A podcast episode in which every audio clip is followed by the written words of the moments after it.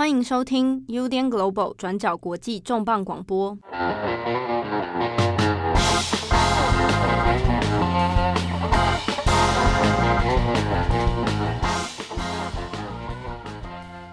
Hello，大家好，欢迎收听 UDN Global 转角国际重磅广播之编辑插播。我是编辑七号，我是编辑佳琪。今天是编辑插播啊、嗯，那其实这个插播的内容呢，我们想要做一个，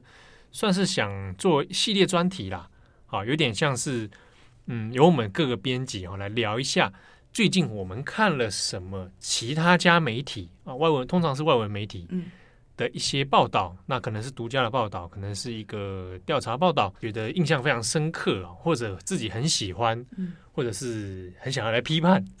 要批判 不一定啦，看个人。那有点像是我们自己精选的，哎，这篇报道我很推荐，或者我印象非常深刻，我真的很想跟各位读者、各位专业国际的朋友们来聊一下的啊。那我们每一个编辑来选一题，今天我们第一集的。哎、欸，你先让我讲话，没有让我讲。你就是你有话要讲啊！你说，你说，你说，你说。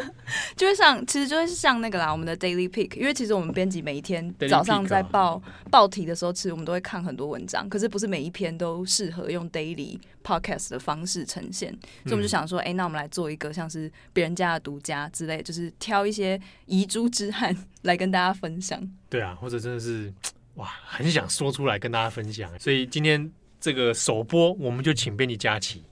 来聊聊他来选的。来，佳琪，你今天 选的是什么？好啦，就是我选的这个。其实这个系列的题目，哎，你不要一直撞椅子啊，你很烦。对不起，看你干嘛讲出来，打断这个节奏。就是我们要选的这个系列，我我自己想选的这个系列，它是 BBC 的一个子网站，叫做 BBC Future。这个网站呢，它是一个呃有八人编制的一个编辑团队，主要都是以编辑负责。然后他们，我觉得他们蛮 nerd 的，就是有点宅，科学宅。因为它叫 BBC Future 啊，就是很有科幻跟未来感。就他们 是你怎么这样说人家 nerd？你不要一直烦我。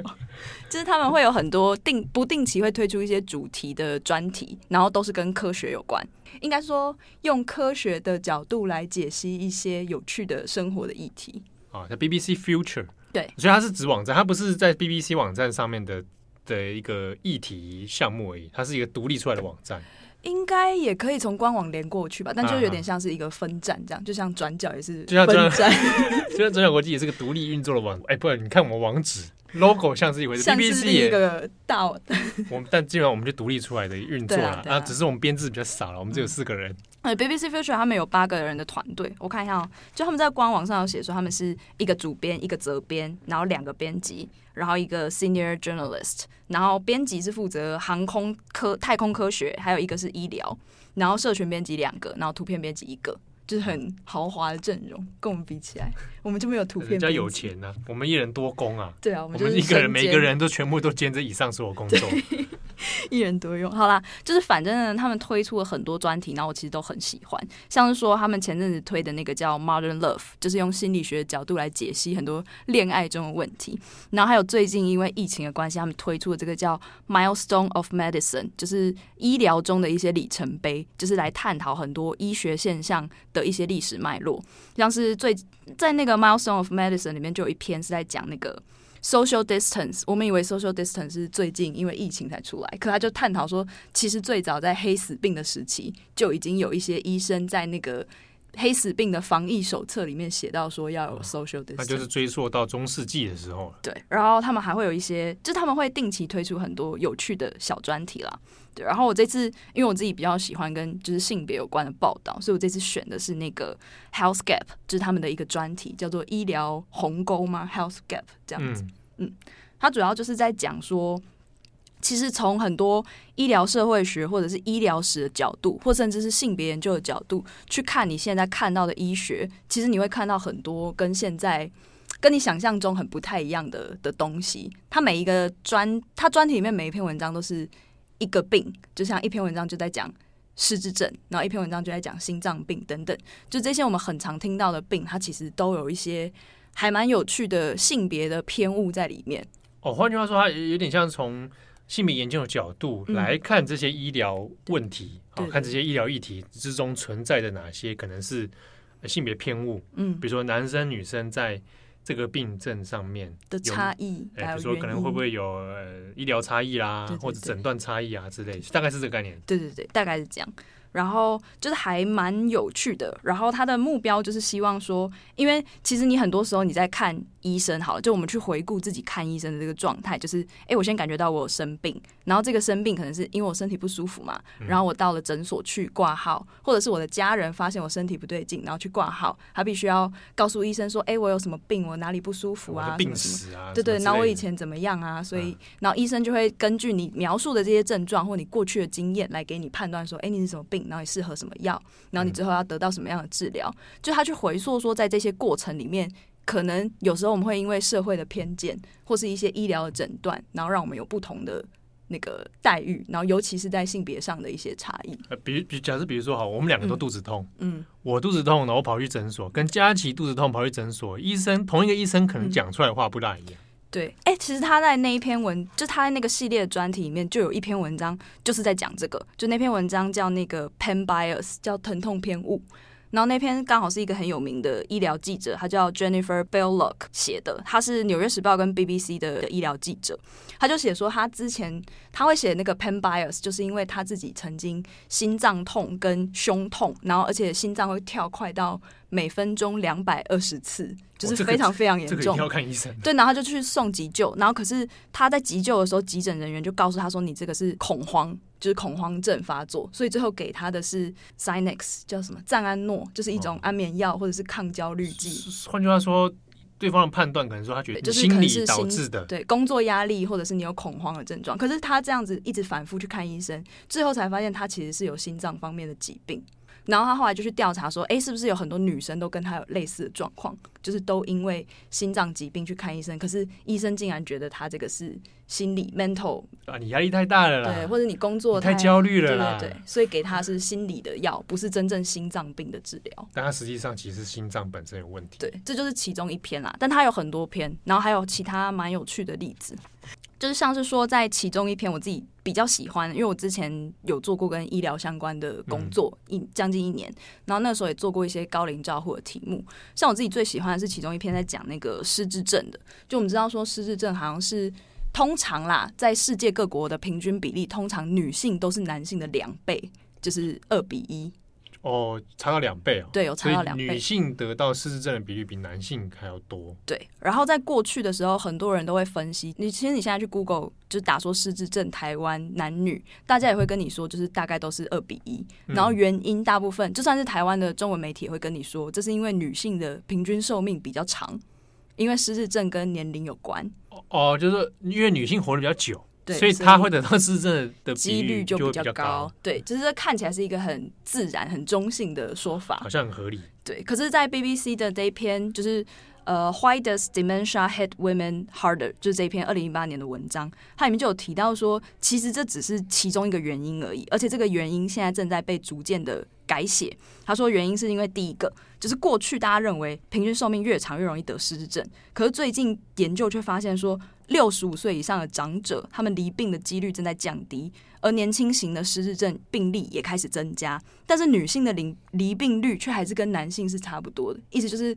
失智症正在年轻化，可是还是一样，女性跟男性，嗯、女性比较容易得，哦。就是以往可能大家以为是比较高龄的人在得，对，对，但是年轻化的患者里面。这个比率还是一样，都是女多于男。对，但是却开始变年轻了。所以就跟刚刚我们讲的说，因为寿命比较长，所以才女性才会比较得到多。这个这个就有点有一点被不一样了。对，然后他们就开始去查说，哎，那到底为什么女性比较容易得？他们目前得出了几个结论啦。因为就是像失智症这种疾病，也不是说真的只有一个原因或两个原因，他们一定都是很多，可能是综合性的。对，他们是很多风险因子，也跟社会环境有关啦。所以这边的研究也都不一定说可以适用全世界。然后反正这篇文章它就是指到说，其实，在很多的包括生理或者是社会环境，都会影响到女性得到失智症的状况。其中有一个就是说，像是女性会得的一种病叫做妊娠毒血症，就是指说你在怀孕的时候容易有高蛋白、蛋白尿或者是高血压，这个妊娠毒血症，或者是如果你有得过忧郁症，就这两种病的话，都会让你的得到失智症的风险增加，不是说一定会导致，就只是说风险增加。然后这两种疾病刚好就是妊娠毒血症，就是女生嘛，忧郁症也是目前认为女性比较容易得，所以就说这两个可能致病性的会比较高。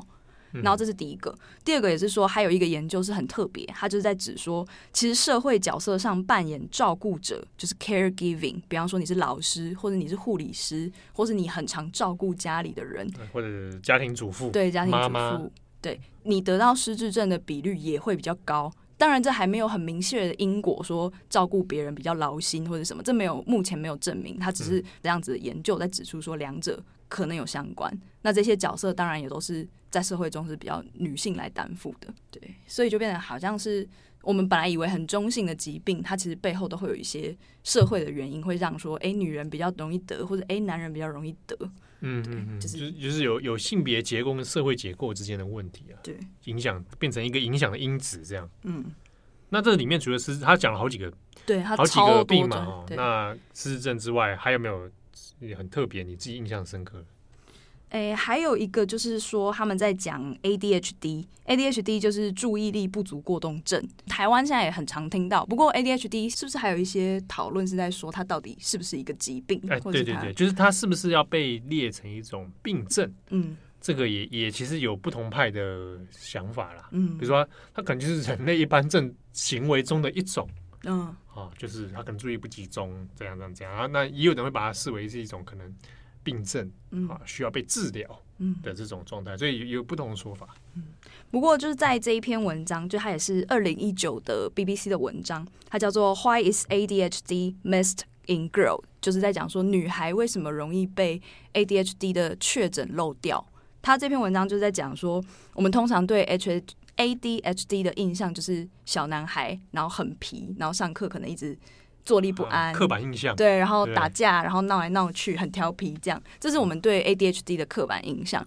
那当然，在临床上，目前的诊断也是，就是根据一些研究说，就是目前的比例，男性比女性都是在二比一到十比一之间，就是大概男性的确诊是女性的两倍到十倍之间。可是呢，就是在 BBC Future 这一篇报道里面，他就认为说，女性的实际确诊数量应该是被严重低估了。就是换句话说，就是说，大家都觉得应该是男生比较容易发生这样的现象。对，ADHD，嗯啊，也因为这样的刻板印象，反而让有一些 ADHD 的女生被忽略掉了。哦，就是如果女生同样有类似注意不集中，嗯，大家感觉没事还好，嗯，是这样子。就是像它里面就有提到，他他们这种一篇文章都会综合很多个研究，像里面就有一篇研究就是提到说，在一个量表，就是他们去测试 ADHD 的小朋友的家长。因为家长通常小孩子有生病，第一个发现的是家长，对，是家长。然后家长要填一些量表嘛，就我的小朋友上课不专心，一到十分几分，或者我的小朋友会跟同学打架，一到十分。就他发现说，在这个研究里面，很多的家长当小孩是女孩的时候，他们在填这一些量表的时候，通常会淡化女孩子的这种比较过动或是比较焦躁的一些症状。可如果是男孩子，就会勾的比较夸张。就会夸大他们的症状。哦，所以就是说，在家长这一端也可能会有一些性别上面可能有意无意的这样的差异，对。当然不是说家长会故意去就是夸大或者是淡化，嗯，但是这种呈现的上面的时候，可能家长会不经意，或者是觉得说，哎，我的小孩男生就真的很皮，所以可能明明只有七分，但我却达到八分或者九分，哦，会有这样的状况。然后，另外在这个报道里面也有提到说，也是因为这些很多呃女孩子在成长过程中被漏掉的状况，也会让这些女孩，就是 ADHD 的女孩，她们在长大以后反而受到更多的挫折。因为像在报道里面就有提到说，有一个女性，她是在四十五岁的时候才发现自己其实。从小就有 ADHD，可是就是因为家长没有发现，医生也没有发现，老师也没有发现，所以他一直都以为自己只是人缘不好，没有人喜欢，或者个性比较。另外也是发现说，就是因为自己在长大以后遇到很多人际的挫折啊，然后还有酒精滥用等等状况，他最后好像是因为饮食失调，然后去看医生，最后才发现说，你长大以后遇到这么多挫折跟这么多。连带的一些酒精滥用或者是的疾病，其实都跟你小时候的 ADHD 是有关的。但就是因为你小时候没有被确诊，所以就让你长大以后连带的要处理很多其他的 issue。嗯，好，那总之就是这个系列的报道，其实就在告诉我们说，我们很常认为医疗中的一个诊断的过程，或是医疗疾病的编写的 guideline，就是就医的那个诊断指引，其实都还有很多，呃，可能是社会的刻板印象，或者是我们一些约定成熟的状况，会让里面的一些性别差异被拉大。嗯，然后我其实也还蛮好奇说，如果我们转角自己来做，有没有可能可以做一些？类似的题目，它这个应该还蛮多，嗯，可以延伸的。嗯、比如说，我们可以去在就医疗文化，嗯。啊，医疗史的方向来来切入，应该会其实会是蛮蛮有趣的东西。嗯、比如说，你刚刚讲性别这一块，大家也也比较在台湾比较少发生，就是种族。啊，对。对，因为种族这块在美国有很多研究，比如说，特别是比如说像针对非裔美国人、黑人，好了，在医疗现场。嗯种族的差异真的会有很大的差别，那这之中还是也包含性别，黑人女性、白人女性，啊，白人男性啊，这样这种之间在医疗现场得到的资源也会截然不同。对，还有因为可能你在做受试研究的时候，可能都是集中在某一些人会变成受试者，比方说都是找白人男性或者找黑人男性，嗯、这样可能也会让你最后药物在研究或者最后真的发就是上市的时候会有一些偏误。而且其实，其实讲起来，我也是你你提到这几个报道，我也是想到说，本来这些科学观念、医疗观念的确就是会随着社会浮动演进的啦。好，比如说，比如说有一些病症，过去我们会认为是怎么样怎么样的事情。比如说好了，呃，很有名那本《疯癫与文明》。嗯，对啊，他就讲在过去其实疯狂这件事情，crazy 这个这个概念，在过往中世纪的时候，并没有当成一个。啊，你你是要矫治的病人，他甚至有的人会觉得这样的人其实对他，他可以跟我们我们看不见的天使沟通。那后来只是把它病症化嘛。嗯、那其实或者讲一个最最典型的同性恋，嗯，因为过去以前还被当成一种病，对，会被列在那个 DSM 手册里。对啊，所以它这个中间有蛮多我我自己觉得蛮有趣的这种这种观念。以前我因为我对性别这一块在医疗现场的研究没那么多。嗯以前是要看，主要看黑人啊，嗯，然后哇，黑人自己经历过的，比如说那种不同时代对于医疗观念哦，有些人真的是非常夸张。比如说他对就是以以往对于人种的研究，其实还没有很正确的观念的时候，会以为说黑人流的血一定会是黑色的，嗯，甚至黑人流的精液也是黑色的，嗯，但他明明你都可以看出，你砍他，他就会流出红色的血。然后也有真的有做过实验，就是让他射精，嗯，然后明明就不是黑色的，跟他说这不对，他体内一定是黑色的，因为他们比较劣等，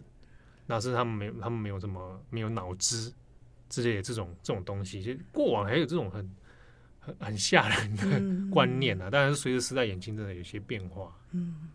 而且，就是我自己看这一系列报道的时候，有想到一件事，就是说，虽然他们引用很多的研究，可是就是比方说这些瑞典的研究啊、英国或者美国的研究，是不是也会受到一些地域性的影响？我今天真的调查了十家医院，都有这样的状况，可是它能不能适用到，比方说亚洲，是不是亚洲也有自己的一些性别偏误？哎，我我的疼痛的疾病是不是也比较容易会被拿到精神类药物？我觉得蛮有趣的，这个应该其实就台湾的状态，我我我相信有可能也会呈现这种趋势，嗯，对啊，那那我觉得好像是个可以讨论看看的议题，嗯，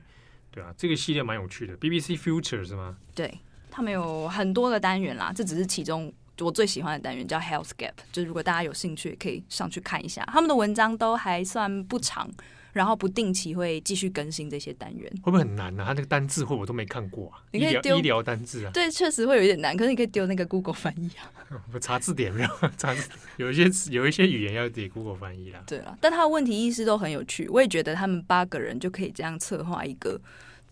这么多不同的专题，很厉害。我觉得里面一定有很多资深的科学或者是医疗或者是就是各式各样社会学的编辑在里面。嗯，好啦。好，那感谢大家的收听，我是编辑七号，我是编辑佳琪。有任何想要跟我们互动讨论的话呢，都可以找我们的转角国际的 FB 或者我们的 IG 啊，然后来留言私讯给我们啊。我基本上我们都是，当然我们四个编辑都会四个编辑会看，嗯，但有可能不会马上就回你，或者是忘记回你啊。不过基本上我们都会看啦。对，那或者你在我们的 Apple Podcast 上给我们五颗星，只能五颗星啊。四颗会回吗？四颗。不可能就不会回。此刻我觉得你发 what what happened what happened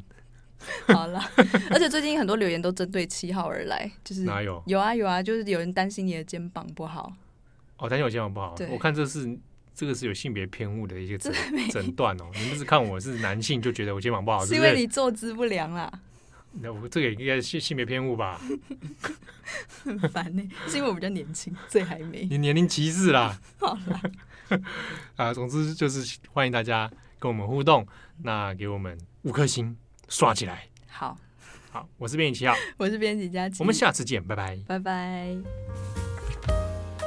感谢大家的收听。想知道更多深度国际新闻，请上网搜寻 Udan Global 转角国际。